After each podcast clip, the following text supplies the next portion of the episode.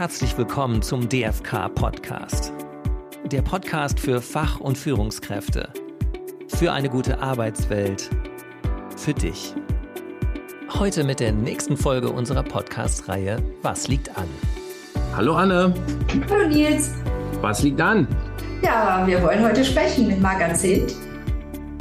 Okay, und äh, über welches Thema? Ja, sexuelle Belästigung am Arbeitsplatz, ganz aktuell. Und ganz wichtig. Ähm, erstmal herzlich willkommen, äh, Frau Zent, ähm, dass Sie dabei sind. Ähm, wir freuen uns. Ja, ich freue mich auch. Vielen Dank für die Einladung. Genau, dass wir hochaktuell sind, sehen wir daran, dass ich heute Morgen im, beim, bei dem ersten Frühstückscafé äh, den Generalanzeiger in Bonn aufgeschlagen habe und mit einer, einer riesen Headline Ministerium soll sexuelle Belästigung vertuscht haben. Okay. Und es handelt sich, soll ich kurz erzählen, also es handelt sich um einen, den Fall einer Frau, 44 ist sie heute. Vor zwei Jahren hat es, äh, ist es passiert. Sie wollte ähm, sich auf eine nächsthöhere Stelle bewerben und hat dann mit einem Bereichsleiter gesprochen und der hat dann, ähm, Zitat, gesagt, Sie müssen mir da schon sexuell entgegenkommen und dann würde ich Sie auch beruflich fördern. Ähm, es ist nichts danach passiert. Sie hat sich, äh, äh, also sie hat versucht, das öffentlich zu machen innerhalb der Behörde. Es gab kein Disziplinarverfahren und deshalb auch die Überschrift, die Belästigung sollte vertuscht werden. Mhm. Der Beschuldigte, sage ich mal, wir wissen nicht, ob es der Täter ist, ist inzwischen befördert. Okay, ja, auf jeden Fall sollten wir darüber reden. Ähm, bevor wir anfangen, stelle ich mal ganz kurz unsere Gesprächspartnerin vor. Ähm, Magazent ähm, hat zusammen mit ihrer Kollegin Nadja Zimmermann ein Unternehmen zuz-handeln.de. Da ähm, erhalten Sie auch weitere Informationen. Und äh, beide beraten und schulen Betriebe, Institutionen und Teams im Umgang äh, mit sexueller Belästigung am Arbeitsplatz. Ähm, Habe ich das so richtig wiedergegeben? Ja, das äh, stimmt. Super. Wir äh, fokussieren uns auf verschiedene Zielgruppen oder beraten insgesamt beim Aufbau von Beschwerdestrukturen oder Anlaufstellen. Dann ähm, vielleicht, bevor wir darauf eingehen, äh, Frau Zent, die erste Frage, ähm, sexuelle Belästigung, Flirt, Sexismus, ähm, wo sind da die Unterschiede oder wo sind da die Grenzen? Also eine Sexuelle Belästigung wird definiert als unerwünschtes sexuell bestimmtes Verhalten. Und da ähm, wird das allgemeine Gleichbehandlungsgesetz, also unser Antidiskriminierungsgesetz in Deutschland auch ziemlich mhm. deutlich und gibt auch äh, ganz konkrete Handlungen schon als ja, Richtwert an. Und zwar sind das unerwünschte Berührungen oder äh, Anstarren. Es kann auch sein, äh, dass man pornografische Darstellungen aufhängt und sich eine Person dadurch belästigt fühlt. Und ähm, dann geht es aber die ganze Bandbreite auch äh, von verbalen sexuellen Belästigungen, also Sprüchen oder ähm, ja, anzüglichen zweideutigen Bemerkungen, bis hin tatsächlich dann auch zu ja, physischer Gewalt und äh, Übergriffen bis hin zu Vergewaltigung. Das wird auch vom Gesetz so abgedeckt. Ne? Also diese Bandbreite ist unglaublich groß und mit mhm. Absicht auch groß, damit äh, sexuelle Belästigung nicht nur heißt auf der einen Seite, jemand hat jemanden angefasst, ne, sondern ganz klar zählen diese verbalen Belästigungen auch dazu, aber auch wenn es wirklich zu äh, krasseren Übergriffen kommt, dann, äh, dann hat es ja auch zusätzlich auch noch eine strafrechtliche Relevanz und mhm. dann ist mhm. das abgedeckt. Und ein Flirt oder eine Anbahnung, die äh, unterscheidet sich ganz deutlich dadurch, dass es von beiden gewollt wird.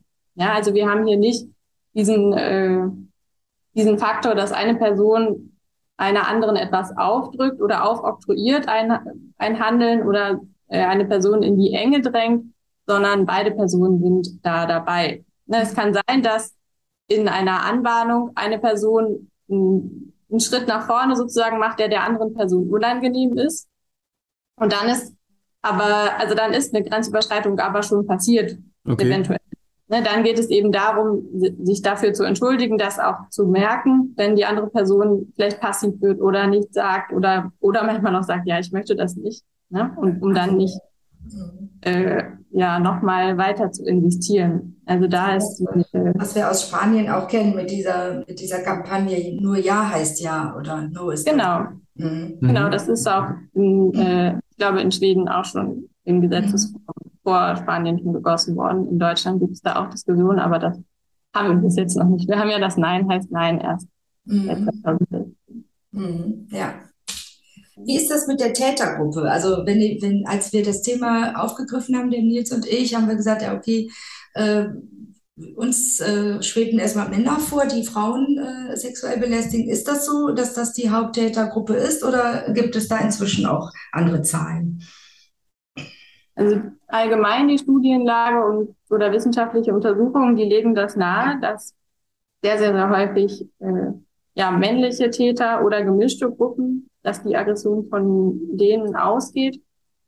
Ähm, das ist natürlich nur das Hellfeld, das man erfassen kann. Und es ist auch sehr unterschiedlich von äh, Studie zu Studie, wie die Daten erhoben wurden, wer befragt wurde. Ganz oft werden äh, nur, wird nur unterschieden zwischen männlichen Beschäftigten und weiblichen Beschäftigten. Das heißt also auch Transpersonen werden nur unzureichend erfasst mhm. und sind auch eine vulnerable Gruppe, die sehr häufig auch ähm, betroffen ist von äh, sexualisierter Gewalt. Äh, aber wenn man sich überlegt, dass sexuelle Belästigung am Arbeitsplatz zumindest in der Regel was mit Macht zu tun hat oder mit Macht des, der Demonstration oder jemanden auf den Platz verweisen oder deutlich machen, wer irgendwie in der Hierarchie weiter oben steht, dann äh, macht es schon Sinn, dass hier auch so ein geschlechterspezifischer äh, ja so eine geschlechterspezifische Gewichtung da ist. Ne? Von Männer sind eher mhm. Täter, mhm. Frauen äh, sind eher die betroffenen Personen. Also ganz einfach, weil sie häufiger Führungskräfte sind? Weil einfach gesellschaftlich gesehen Männer mehr Macht haben. Mhm, okay. Ja? Aber es kann auch sein, dass so ein Übergriff ähm, auf Kollegenebene, also quasi Augenhöhe passiert. Ne? Und sich dann, wie Sie eben sagten, wenn erst ist es noch so auf beiden Seiten gewollt, aber dann überschreitet der eine leicht eine Grenze und dann muss er aber wieder zu, also dann ist der Punkt, wo man sich entschuldigen muss. Ne? Das wäre jetzt ja auch ein Beispiel auf, gleich, auf gleicher Ebene zum Beispiel.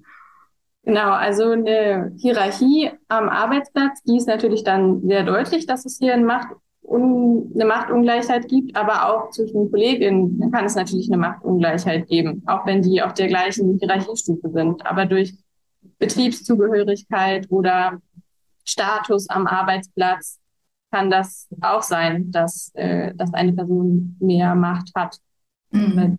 und die dann missbraucht. Und ich würde auf jeden Fall auch unterscheiden zwischen, ähm, ja, zwischen unbedachten oder unabsichtlichen Grenzüberschreitungen. Ne? Also wenn, äh, wenn eine Person etwas sagt und sich nicht genug Gedanken darüber gemacht hat, zum Beispiel, was, was das auswirkt. Ne? Also im Gesetz ist auch ganz klar formuliert, dass es keine Rolle spielt, was man gemeint hat. Ne? Also es spielt nur eine Rolle, was die andere Person empfunden hat. Aber gerade im innerbetrieblichen Beschwerdemanagement spielt es dann natürlich schon eine Rolle. Ist die, hat die Person das unbedarft gemacht und ist ehrlich erschrocken, ja, und äh, ehrlich betroffen von diesem Verhalten und hat quasi die, ähm, ja, die Intention, auch sich damit auseinanderzusetzen und zu erfahren, wa warum das nicht in Ordnung war, warum das grenzüberschreitend war und dann daraus zu lernen. Ne? Das ist natürlich ganz wichtig auch im, äh, ja, im Betrieb, dass Personen die Möglichkeit haben, auch einen Fehler zu machen und dann aber daraus zu lernen. Haben Sie dafür ein Beispiel? Naja, wenn eine Person et etwas äh, etwas sagt, dass die andere Person grenzüberschreitend wahrnimmt, zum Beispiel, oh, deine Bluse sieht richtig toll aus heute. Ja, das deine kann ja Bluse, Deine Bluse oder was? Genau, das kann ja auch, also Kommentar, ungefragte Kommentare zum Äußeren sozusagen können mhm. auch von manchen Personen grenzüberschreitend wahrgenommen werden. Ne? Es kann aber als, einfach als Kompliment gemeint gewesen sein und die Person hat sich vielleicht gar nichts Böses dabei gedacht. Ne? Und wenn dann die, äh, ja, die Person, die das Kompliment bekommen hat, sagt, ich will keine Komplimente von dir, außer vielleicht zu meiner Arbeitsleistung. Wir sind ja am Arbeitsplatz und äh, sie haben oder du hast mein Äußeres nicht zu kommentieren. Ne? Dann mhm. in dem Fall natürlich eine Entschuldigung angebracht und äh, hoffentlich oder aus Sicht von der Person, die, ähm, die sich entschuldigt, hoffentlich nimmt die andere Person das dann an. Aber da ist natürlich auch kein Zwang, da jetzt eine Entschuldigung unbedingt anzunehmen. Aber äh, in so einer ja, Entschuldigungskultur im Betrieb in dem irgendwie klar ist, ich kann, wenn ich einen Fehler mache, dann muss ich eben versuchen, mich dafür zu entschuldigen und das wieder auszugleichen oder da wieder ähm, äh, ja, das irgendwie wieder gut zu machen. Ne? Mhm. Und dann die andere Person entscheiden, ja, das äh, nehme ich das jetzt an oder war das so schlimm, dass ich da nicht mehr mit der Person zusammenarbeiten möchte oder dass äh, ich die Entschuldigung nicht annehmen möchte. Ne? Mhm. Das äh, ist dann natürlich immer ein Unterschied. Und worauf ich auch noch hinaus wollte, diese Unterscheidung von so ein unbedarfter Spruch natürlich, ne, der dann vielleicht mit einer Entschuldigung wieder zu, äh, ja, wieder gut zu machen ist und so ein äh, ganz deutlicher Machtmissbrauch wie in dem Artikel, den Sie mhm. gerade äh, zitiert haben. Ne? Da hat eine vorgesetzte Person mit Absicht ganz klar die Macht missbraucht, um äh, ja, um quasi berufliche Vorteile zu verknüpfen mit mhm. sexuellen Fälligkeiten und dann schwingt aber auch gleichzeitig noch mit, wenn nicht, dann ist es natürlich, äh, wird es natürlich sanktioniert. Und, und warum wird das nicht verfolgt? Also das ist ja jetzt eigentlich auch eine Frage der Führungskraft. Ne? Also irgendjemand, irgendjemandem wurde das ja gemeldet und es scheint ja im Sand verlaufen zu sein. Genau, das kann sehr viele Gründe haben. Ne? Da kann ich an diesem bestimmten Fall jetzt natürlich nichts mhm.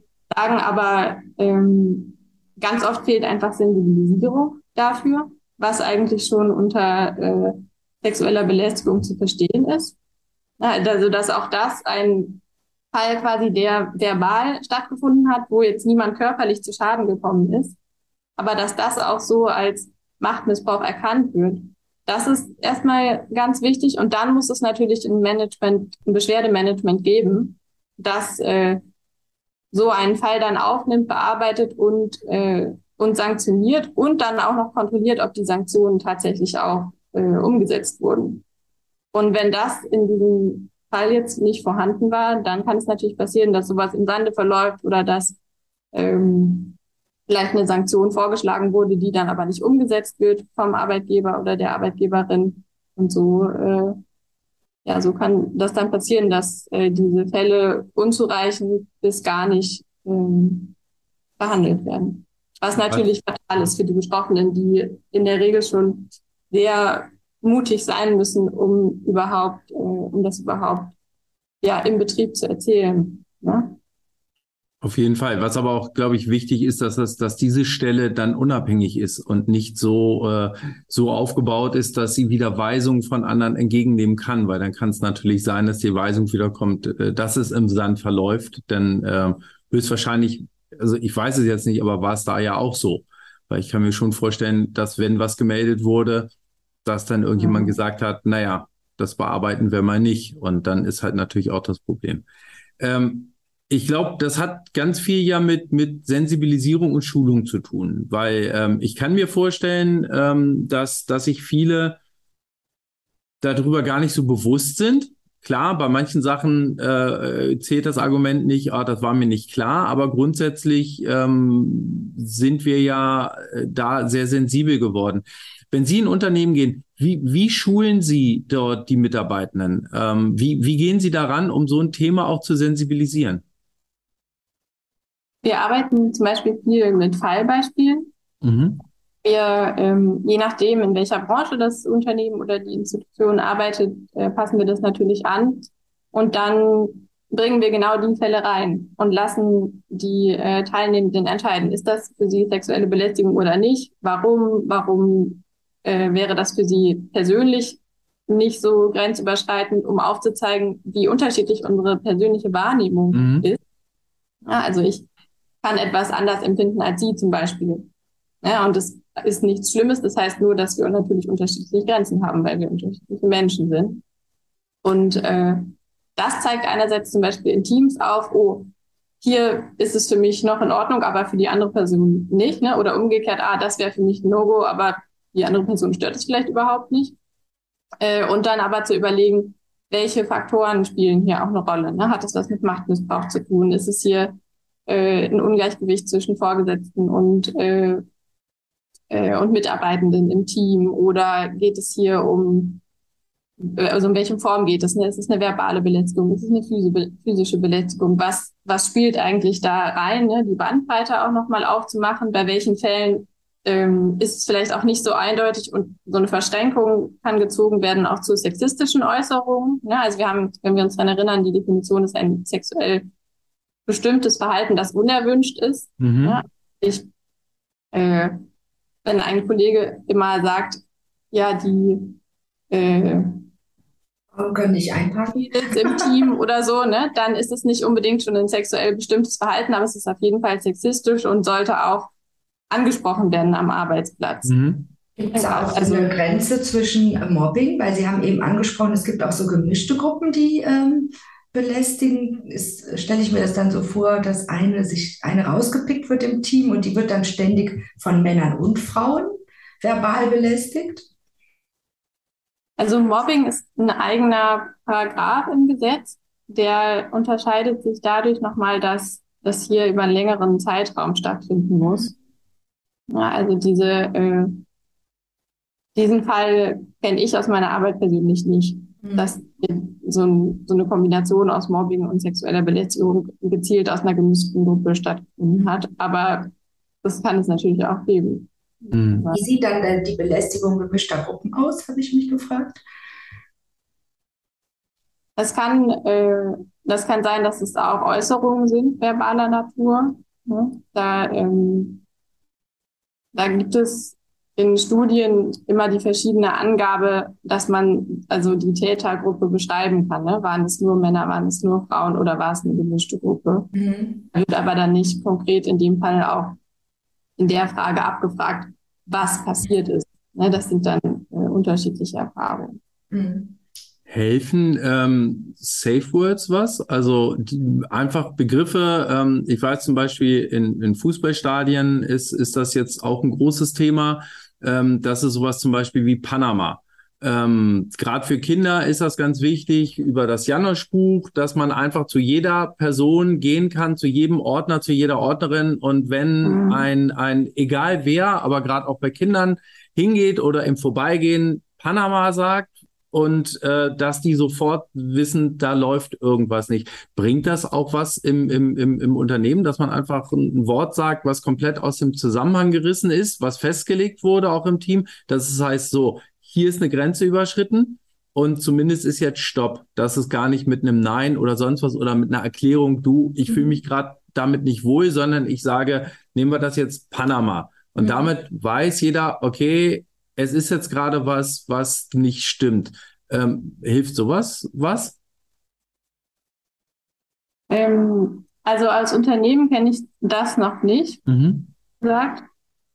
Äh, das kann man, also will ich nicht ausschließen, dass das auch funktionieren kann in Teams. Ich denke aber, dass es das nicht ersetzen kann, auch offen über das Thema zu sprechen und es nicht äh, also die. Nein, das soll nicht verdrängt, das soll eher ein Stopper sein. Also das soll genau. wirklich, das soll wirklich der, der, der, der, der Unterbrecher sein, aber nicht, aber nicht, dass es damit heißt, okay, und jetzt ist alles gut, sondern klar, dass man drüber redet. Aber wichtig ist, dass man was einbaut, was anders mhm. ist als dieses, na, ich habe jetzt das Nein nicht als Nein aufgefasst oder sonst irgendwas, sondern da ist ein Wort, was einfach sagt, das ist der, das ja. ist quasi der, der Notknopf, der gedrückt mhm. ist und dass jeder auch sagt, ach so, ähm, ich wusste jetzt nicht, dass die Sirene eine Sirene ist, sondern da weiß jeder, jetzt läuft irgendwas schief. Wie eine rote ja, und das dann ja. aber dann nochmal besprochen wird, worum es ging und ja. was. Ja. ja, also genau, wie gesagt, das kenne ich noch nicht, aber kann ich mir auch vorstellen, dass das funktioniert, ja. Und das andere ist, glaube ich, dieses öffentlich machen. Ne? Ich hatte eben äh, nochmal gesehen, es gibt in, auch wieder in Spanien dieses Catcalling, ne? wo dann äh, mhm. Leute hingehen, also junge Frauen, äh, und dann an der Stelle, wo das passiert ist, also wo ihnen nachgepfiffen wurde oder irgendwas gesagt wurde, dann mit Kreide auf den Gehweg malen, dass Achtung, hier ist das und das passiert. Das heißt ja, äh, wir können das nicht mehr ausblenden. Und sowas, äh, denke ich, sollte man auch im Unternehmen machen, dass man sagt, hier, das ist mir hier passiert, ne? nicht irgendwo äh, in einer anderen Welt oder so. Das ist hier passiert. Ja, ja, diese, ähm, diese Talkwalks, die gibt es in Deutschland ja auch. Also das ist auf jeden Fall global schon weit verbreitet. Und aber eben auch die, äh, man muss schon unterscheiden auch zwischen Belästigung im öffentlichen Raum und tatsächlich am, am Arbeitsplatz, wo Personen sich einfach wieder treffen werden und auch mit anderen Personen zusammenarbeiten oder in Abhängigkeitsverhältnissen stehen oder zumindest gefühlt abhängig sind ne, von einer anderen Person. Das heißt gar nicht unbedingt, dass ein beruflicher Nachteil dann äh, per se mit einer Beschwerdemeldung verbunden ist, aber allein, dass es sich manchmal so anfühlt oder Personen einfach fürchten davon, einen beruflichen Nachteil zu haben, wenn sie sich melden. Ne? Oder ähm, ja, oder dann nicht, äh, nicht freundlich oder höflich reagieren. Viele wollen auch einfach freundlich sein. Da kommt wieder dieses, wie kann man eigentlich Nein sagen oder wie gut kann man Nein sagen, wie, wie traut man sich das? Ne? Das sind, äh, das ist einfach auch ganz stark verbunden, würde ich sagen, zu der Art und Weise, wie wir aufwachsen. Ja, also auch die sind oft einfach auch Frauen, die Probleme damit haben, dann Sachen abzuweisen oder so. Ne? Nicht nur natürlich, aber, aber das zieht sich schon auch durch. Also ähm, da denke ich, kann man auch durch Reflexion und zu überlegen, wo sind eigentlich meine Grenzen, kann man schon auch versuchen, sich selber zu stärken und das dann deutlich zu machen. Aber es ist in der besonderen Situation oder wenn was passiert, dann heißt es nicht, dass man sich das, was man sich vielleicht zurechtgelegt hat, dass das dann auch funktioniert, ne? weil man einfach in einer extremen Situation dann ist und da sollte auch nicht die Erwartung sein, irgendwie richtig reagieren zu können. Es ist toll, wenn es klappt, aber wenn nicht, dann ähm, mhm. genau, dann ist es eben gut, wenn im Betrieb so ein Management vorhanden ist. Also beginnt es eigentlich schon mit der Sozialisierung. Ne? Ich habe heute Morgen, es gibt ja keine Zufälle, ja. Herbert Grönemeyer gehört, wann ist ein Mann ein Mann? Ja? ja. Männer machen Kriege, ne? Männer werden, was ich, äh, ja, kennen alle. Ähm, also es beginnt bei der Sozialisierung und es äh, setzt sich dann wahrscheinlich fort in, auch in der Arbeitswelt. Ich glaube, im Studium ist es noch relativ gleichberechtigt, was man so hört. Und äh, dann aber beim Eintritt in die Arbeitswelt, wo eben diese Hierarchien auf einmal entstehen, geht es los. Und da ist jetzt meine Frage, was, welche Rolle hat die Führungskraft da? Was ähm, kann die tun, damit es nicht so weit kommt? Also die Führungskraft hat eine ganz, ganz, ganz wichtige Rolle, würde ich sagen. Und zwar ist die eine Vorbild oder die hat eine Vorbildfunktion. Ne? Also ähm, wie sich Mitarbeitende Verhalten am Arbeitsplatz hat ja auch ganz viel damit zu tun, was äh, erwünscht ist und was nicht erwünscht ist. Und wenn ich als Führungskraft ganz klar vorgebe, Diskriminierung, sexuelle Belästigung, Mobbing etc., das hat bei mir keinen Platz und das wird auch, äh, also das wird benannt und das wird auch sanktioniert, dann werden sich viel weniger Personen auch trauen, das zu machen. Ne? Aber wenn diese, ähm, ja, diese ich weiß gar nicht, lockeren Sprüche oder Herrenwitze, wenn das an der Tagesordnung ist, wenn die Führungskraft da auch mal drüber lacht oder das selber auch sagt, ne, oder mhm. solche Witze selbst macht, dann haben Mitarbeiter natürlich das Gefühl, dass das in Ordnung ist und dann ist es in dem Kontext irgendwie natürlich auch in Ordnung. Ne, dann, äh, dann ist es aber natürlich, wenn dann so ein Fall auftritt, für ein Unternehmen viel schwieriger, damit dann umzugehen, zu sagen, so, das jetzt haben wir hier einen Fall, das geht jetzt irgendwie nicht und davor hat aber niemand was gesagt. Also Unternehmen können sich auch mit dieser, mit Prävention und mit dem ganz klaren Aufstellen von, von Regeln und äh, ja, und auch dem transparent machen von, wie ist eigentlich die Gesetzeslage, was, welchen Auftrag müssen wir erfüllen. Diskriminierung ist nicht nur verboten, ne, sondern es ist auch moralisch verwerflich. Wir wollen das auch nicht, sondern wir wollen, dass alle respektvoll behandelt werden. Also da würden ja auch die meisten zustimmen am Arbeitsplatz, ne? wenn, wenn diese Kultur äh, respektvoll sein soll und der Umgang respektvoll sein soll. Und, äh, und dann auch im Nachhinein, wenn es dann einen Fall gibt, aber von vornherein klipp und klar kommuniziert wurde, was erlaubt ist und was nicht, dann ist es auch viel einfacher, das dann zu sanktionieren, zu sagen, du, war, hättest das wissen müssen, dass sexuelle Belästigung verboten ist ne? oder dass es verboten ist, jemanden anzupassen oder anzustarren. Ja, also dann kann sich diese Person dann auch nicht mehr rausreden. Mhm. Also das ist, äh, da ist die, also die, die Rolle oder auch die, die Gestaltungsmacht von Führungskräften, die ist sehr, sehr, sehr groß. Mhm. Also brauchen wir als erstes so eine Null-Toleranz-Politik. Ne? Also hier gibt es genau. Vertun und man muss ja. es auch irgendwie aufschreiben, oder? Äh, oder genau. Das im ja, Leitbild in der Teamerklärung, ja. wie macht man das? Genau, es, man kann Richtlinien äh, verfassen oder wenn es Betriebsräte gibt, dann äh, können auch Betriebsvereinbarungen mit dem Betriebsrat geschlossen werden oder Dienstvereinbarungen beim dem Personalrat. Ähm, Finde ich wichtig, dass diese Richtlinien auch gelesen werden, ne, dass die nicht geschrieben werden und dann sind sie in der Schublade und niemand schaut sie an, sondern genau, dass dann zum Beispiel Sensibilisierungsworkshops damit verknüpft werden oder ähm, man kann Aktionstage auch nutzen, um äh, Kampagnen zu machen. Es gibt äh, zum Beispiel die äh, gemeinsame Erklärung gegen Sexismus von der IAF. Die mhm. Erklärung kann man irgendwie öffentlichkeitswirksam im Betrieb unterschreiben. Die bieten auch so ein Kampagnenkit oder Materialien an, die man dann benutzen kann am Arbeitsplatz, auch vom äh, Bundesministerium für Frauen und Familie. Die haben auch eine, eine Kampagne, die äh, ja, die Materialien herausgibt, die man dann selber branden kann mit dem eigenen Logo. Ne? Also die bereiten das alle schon vor. Da, ähm, ah, wie heißt sie? Gegen gemeinsam gegen nee. mhm. Also nicht mehr, wie die heißt. kann man auf der Seite vom Ministerium gucken. Ne? Genau. Vielleicht, wenn es so Shownotes gibt, dann kann ich da auch nochmal nachgucken. Das ist mhm. Genau, wenn es so eine Frage Aber ähm, genau. also da gibt ganz viel, was man auch also was ist eh schon, was da ist, ne? Man muss nicht alles neu erfinden sozusagen oder auch für Betriebsvereinbarungen äh, gibt es von den Gewerkschaften schon Vorlagen, die kann man dann anpassen.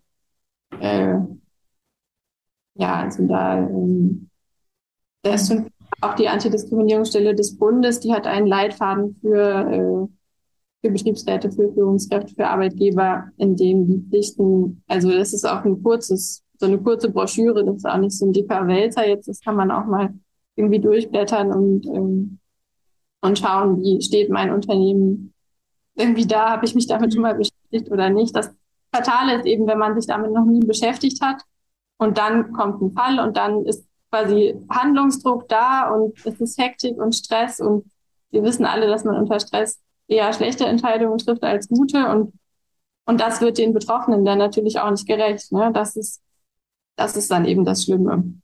So, und die äh, Personen sind vielleicht auch schon äh, eine längere Zeit betroffen oder haben sich noch nicht getraut, ne? Und oder es wird gar nie offen, ne? Und die Personen kündigen einfach und sind dann weg. So, das, äh, also das sind auch finanziell Schäden, die man, glaube ich, nicht unterschätzen darf. Ne? Personen, die dann neu eingestellt werden müssen oder äh, Betroffene lassen sich dann krank schreiben, weil genau. sie sich fühlen, um zur Arbeit zu kommen. Also auch diese Krankentage, das äh, schlägt ja alles zu Buche. Ne? Die, ja, und auch, auch in Bezug auf die anderen, auf die Kollegen und Kollegen. Genau, das Arbeitsklima. Die Stimmung wird schlechter und man hat keine genau. Lust mehr auf äh, gemeinsame Aktivitäten ja. außerhalb des Jobs und so. Ja. Mhm. Aber wenn das jetzt hier so vertuscht wird, was kann man dann machen als Betroffene oder Betroffener? Wenn man, also wenn man merkt, dass der Arbeitgeber nicht angemessen mit dem Fall umgeht. Mhm. Dann gibt es externe Beratungsstellen, äh, an die man sich wenden kann.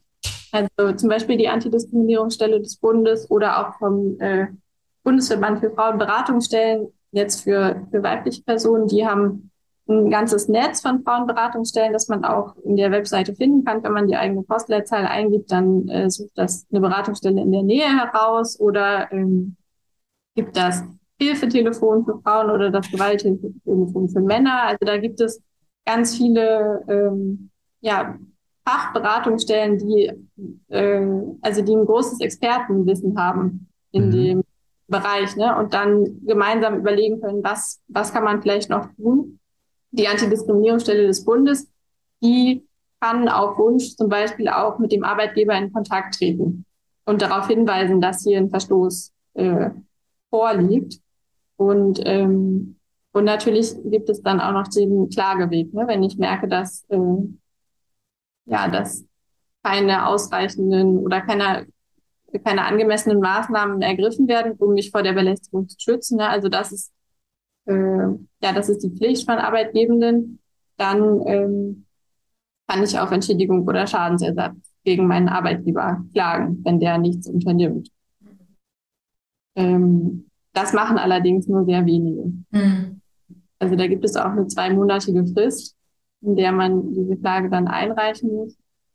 Ja. Äh, und die ist auch, also die ist im europäischen Vergleich auch einfach ziemlich kurz. Die soll auch eigentlich verlängert werden oder es gibt viele Forderungen, die, die zu verlängern. Wer weiß, vielleicht passiert das auch noch, aber ähm, genau, aber wenn das alles nicht funktioniert, ne, und oder man vielleicht auch nicht klagen möchte, dann ähm, ja, dann hat man irgendwann vielleicht auch alle Möglichkeiten ausgeschöpft und man muss wirklich den Arbeitsplatz dann verlassen. Ne? Aber ähm, genau, aber diese rechtlichen Möglichkeiten, die hat man auf jeden Fall und es ist immer gut, sich Unterstützung von einer Beratungsstelle zu holen, die, die diesen Weg mit einem gehen können.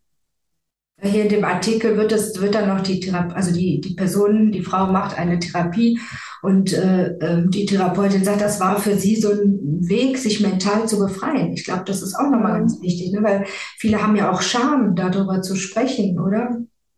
Genau, auf jeden Fall, ja. Ist, also deswegen funktioniert Belästigung oder sexuelle Belästigung auch so gut, weil die, ja, die ist so plötzlich unter Umständen, ne, die beschämt einen und man will darüber nicht sprechen, ne? Oder auch darüber zu sprechen ist unglaublich belastend unter Umständen. Und das, äh, aber dieses Schweigen, das schützt natürlich nur die TäterInnen. Und dieses ja. Argument, was man immer wieder hört, ja, die Frauen haben das ja provoziert durch ihre, was sie anhatten oder wie sie, sie, sie sich benommen haben auf der Betriebsfeier. Das ist ähm, das klassische Victim Blaming.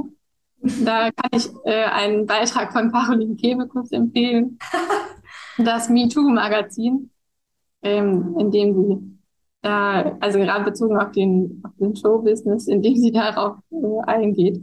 Aber das ist, genau, das ist ähm, immer wieder da, aber erfordert eben auch diese Sensibilisierung, das zu dekonstruieren und zu überlegen, warum wird immer auf die betroffene Person geschaut? Warum wird die Schuld bei der betroffenen Person gesucht und so äh, versucht zu erklären, was passiert ist? Ne? Also die Verantwortung wird auf die betroffene Person geschoben und nicht auf die äh, ja, auf den Täter oder die Täterin. Und äh, das ist auch in Teams oder in Gruppen, wenn sich dann äh, ja, wenn sich dann Fronten bilden und einige der die betroffene Person unterstützen und andere die beschuldigte Person, dann kann das natürlich auch herausfordernd sein, da ähm, ja da dann zu vermitteln oder das zu verhindern, dass sich dass sich solche Fronten bilden.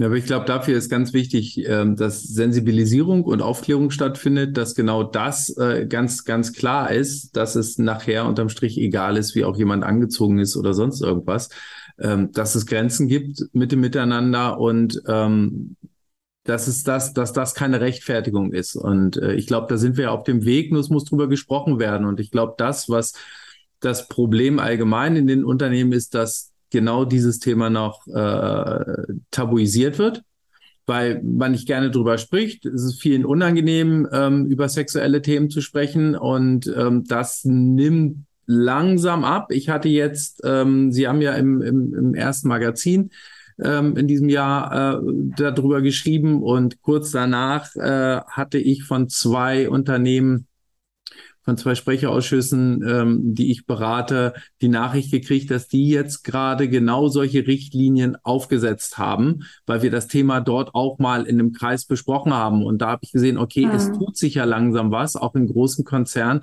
aber es muss halt angesprochen werden. Es muss immer wieder auf die Tagesordnung gebracht werden damit sich natürlich auch niemand zurückziehen kann und sagen, ach so, äh, ich dachte oder naja gut, beim kurzen Kleid oder sonst irgendwas, dass das kein Grund mehr ist, keine Ausrede, sondern dass ganz klar ist, ja. Leute, so und so ist das, das sind die Regeln und wer dagegen verstößt, ähm, wie gesagt, ähm, dann geht's halt darum, dass nicht die geschädigte Person sich rechtfertigen muss, sondern ähm, dass die Person, die dann den Verstoß begeht, ähm, dafür einstehen muss. Und ich glaube, das dauert, aber dafür müssen wir viel drüber reden. Und ich hoffe, dass auch dieser Podcast äh, wieder ein Schritt da, dazu ist in die Richtung, dass wir das Ganze äh, ja auch enttabuisieren können und, und auch entsprechend ähm, sensibilisieren für, für das Thema.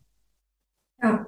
ja, auf jeden Fall. Ich denke auch, dass es immer noch so ist, dass Unternehmen, die, die das transparent machen oder die offen darüber sprechen, wenige sind, die dann herausstechen und es den Anschein hat oder auch die Befürchtung entsteht, den Anschein zu haben, man, man hat ein Problem als, als einziges Unternehmen. Ne? Und, mhm. äh, und ist aber natürlich wichtig, dass allen klar ist, dass das flächendeckend in der ganzen Gesellschaft, ne? wir haben auch schon über Catcalling im öffentlichen Raum gesprochen, das zieht sich durch ne? mhm. ne? in, in Politik, äh, Arbeit und Öffentlichkeit. Also es ist nicht so, dass es nur an einigen Stellen in, eigenen, äh, in einigen Unternehmen sexuelle Belästigung gibt, sondern die gibt es mhm. überall. Und das ist quasi eher die, äh, also eher positiv dann zu bewerten, wenn ein Unternehmen an die Öffentlichkeit tritt und sagt, so, wir, wir machen was dagegen. Ne? Mhm. Wir haben Fälle und wir bearbeiten die aber auch. Mhm.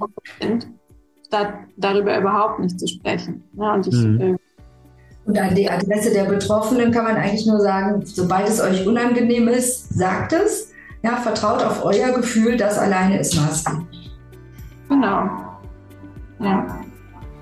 Ja, ist doch ein gutes Schlusswort, oder? Finde ich auch, auf jeden Fall. Also ähm, ich habe gerade gemerkt, wir, wir könnten, glaube ich, noch viel, viel, viel länger über das Thema reden. Vielleicht sollten wir noch mal äh, einen zweiten Teil machen mit einem Abstand, weil auch das, wie gesagt, ich glaube, es ist wichtig, immer wieder darüber zu reden, das immer wieder in den Fokus äh, zu rücken, weil es sonst so ein bisschen verschwinden könnte.